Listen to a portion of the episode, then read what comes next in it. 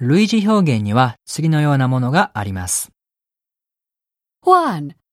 That's too bad. 2. What a pity. 3. I'm sorry to hear that.